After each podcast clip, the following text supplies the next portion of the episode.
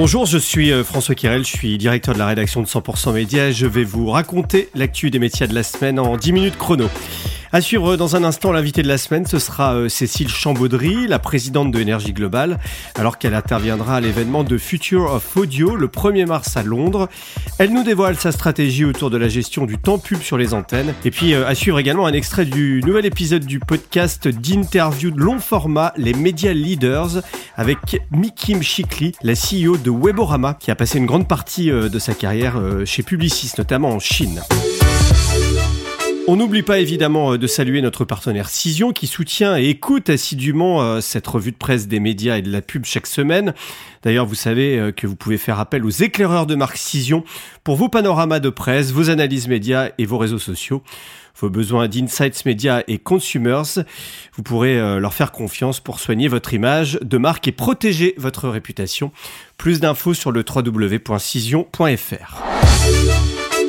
La semaine a été marquée par euh, les résultats financiers en cascade, euh, comme ceux de Disney, qui étaient très attendus. La firme dirigée désormais par euh, Bob Iger, revenu aux commandes l'an passé, patine sur son activité de streaming Disney+, qui perd des abonnés pour la première fois depuis son lancement. Les échos reviennent sur le plan de réorganisation annoncé par le géant du divertissement. Le groupe va euh, notamment réduire ses coûts de 5,5 milliards de dollars et supprimer 7000 emplois. Disney euh, fait face aux pressions d'un fonds activiste, à l'érosion de la télé classique et à un service de streaming, on le disait, qui euh, n'est pas encore rentable.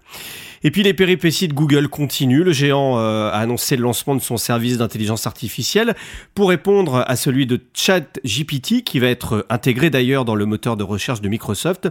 Google a complètement planté sa présentation de ce nouveau service qui euh, l'appelle Bard. L'action Google a chuté en bourse, c'est ce que nous racontent les échos.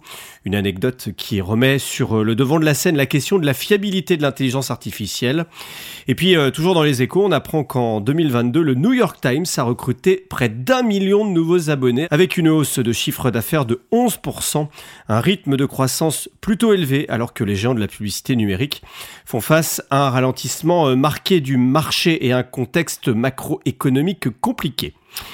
Et puis euh, Criteo serait en vente, la tech française qui a vu ses résultats chuter, tout comme son cours de bourse, rechercherait un acquéreur. C'est une info révélée euh, par Reuters cette semaine. Les médias linéaires vont-ils adopter la stratégie de l'aérien dans la commercialisation de leur espace publicitaire? C'est en tout cas euh, la stratégie de Énergie Globale. La régie du groupe Énergie euh, a décidé de réduire son temps de publicité nationale à 9 minutes sur ses radios en remettant euh, à plat complètement sa stratégie de commercialisation. Et c'est plutôt payant puisque le groupe de Jean-Paul Baudecroux a annoncé un chiffre d'affaires radio en hausse de 6% en 2022. On en a parlé dans 100% Média cette semaine. Cécile Chambaudry la présidente de Énergie Globale nous détaille comment cela a pu être possible. C'est notre invité de la semaine. En sortant du premier confinement, où la publicité s'était complètement arrêtée en France, on savait que la publicité allait revenir de manière massive et les antennes étaient très inquiètes du fait qu'à un moment donné, euh, il puisse y avoir euh, trop de publicité. Et puis en France, il y avait eu une explosion du temps publicitaire sur les dix dernières années.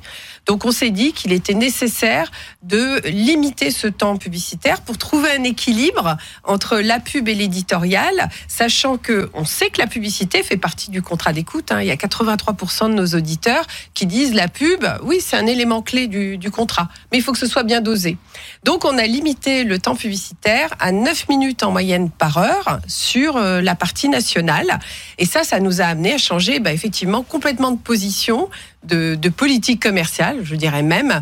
Donc, on a monté une équipe de revenu management et à l'heure actuelle, on a huit personnes qui travaillent sur le revenu management et euh, on a changé de posture en faisant en sorte que ce n'est plus premier arrivé, premier servi, mais mieux arrivé, mieux servi. Et en fait, on fait une politique comme dans l'aérien. Comment ça a été pris par le marché, les acheteurs dans les agences médias et les annonceurs? Alors, il a fallu faire de la pédagogie, il a fallu expliquer euh, pourquoi on faisait ça, et puis l'intérêt de faire ça, et puis très vite amener aussi des preuves de l'efficacité de ce qu'on qu'on était en train de, de faire. Et ça s'est traduit donc assez rapidement déjà dans des dans des audiences qui se sont très bien tenues hein, dans cette période quand même très chamboulée. Et puis on a amené des preuves d'efficacité à travers en particulier une étude qu'on a menée avec Toluna Harris Interactive et qui montre qu'à partir du moment où on a limité le temps publicitaire entre le avant et après, on a gagné 11 points en intention d'achat et 5 points en termes de qualité d'attention par rapport à ce qu'il y avait précédemment. Est-ce que vous avez réussi quand même à maintenir votre chiffre d'affaires global au niveau de la, de la régie, puisque c'est aussi le nerf de la guerre, c'est-à-dire moins de pubs Est-ce que c'est autant, voire plus de chiffre d'affaires? Eh bien oui, euh, il faut regarder euh, les publications. Plus, euh, plus 6% euh, du chiffre d'affaires radio sur l'année 2022. Hein, voilà, qui vient d'être publié. Donc ça nous permet de toujours continuer à être dans des dynamiques positives et ça se construit effectivement à travers des logiques totalement différentes, en particulier sur, euh, sur les périodes fortes, de nouvelles offres euh, qu'on propose à des annonceurs qui vont être prêts à payer plus cher, pouvoir bénéficier de services supplémentaires par rapport à ce qu'ils avaient précédemment et avoir l'assurance de bien être diffusés comme ils le souhaitent dans les périodes de forte euh, demande en fait. Et puis la performance, elle est extrêmement importante. C'est-à-dire que les marques aujourd'hui, elles veulent du retour sur investissement. Ah oui. comment finalement le média radio peut répondre à ça avec bah, cette nouvelle donne qu'il y a autour du média? Il faut qu'on amène sans arrêt des preuves hein, de, l'efficacité. Alors le drive to store, je crois que tout le monde est d'accord pour dire que la radio euh, fait très bien le drive to store.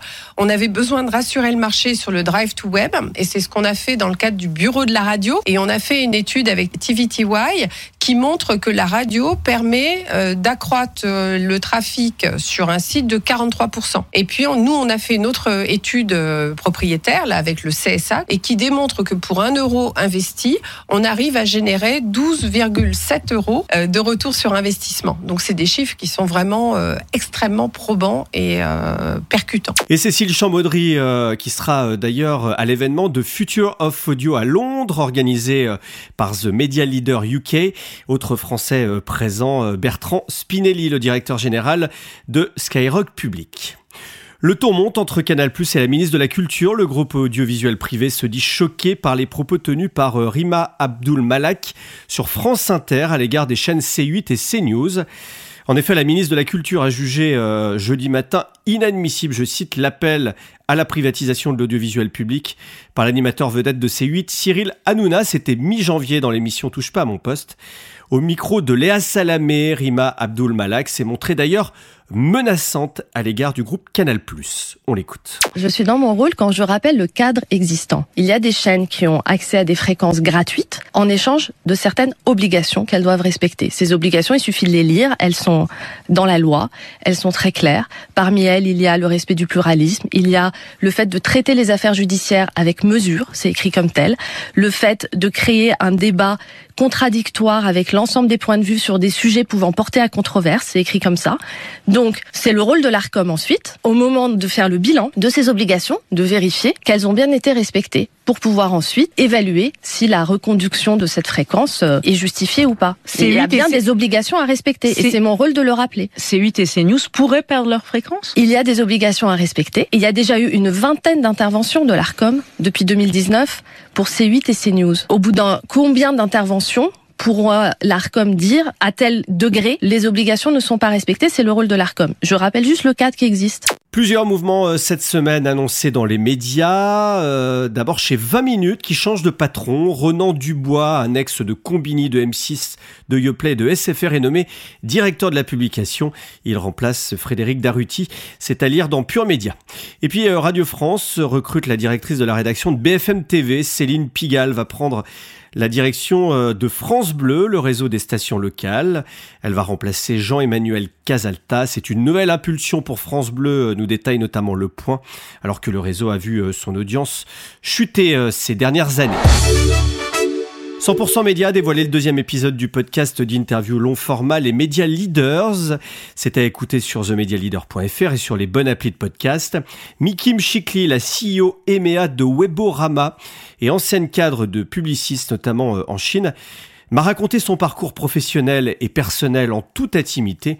L'occasion euh, notamment de parler de la place des femmes dans les grands postes de direction du secteur des médias et du web On l'écoute. Moi, j'ai jamais vu le plafond de verre et je me suis jamais posé la question. Tu peux dire quand tu as eu des enfants, comment ça s'est passé? Ben, En fait, j'ai expliqué que la priorité, c'était mes enfants et que moi, il fallait que je parte là parce que je voulais donner le bain, je voulais faire le dîner et c'était important. Est-ce que c'est parce que tu étais tout de suite à, à des niveaux de, oui, de direction importants aussi? Mais pas Quand que. on démarre de zéro et qu'on a zéro contact, qu'on connaît personne et qu'on est une femme, je sais pas, même qu'on est peut-être issu euh, de banlieue ou issu de l'immigration, est-ce que est-ce que c'est possible? Euh, J'ai envie de dire oui. Quand je suis rentrée en 99, mon fils venait de naître et il fallait tout créer, il fallait tout faire et il était juste pas question que j'abandonne euh, le temps précieux avec ce, ce, ce petit bonhomme.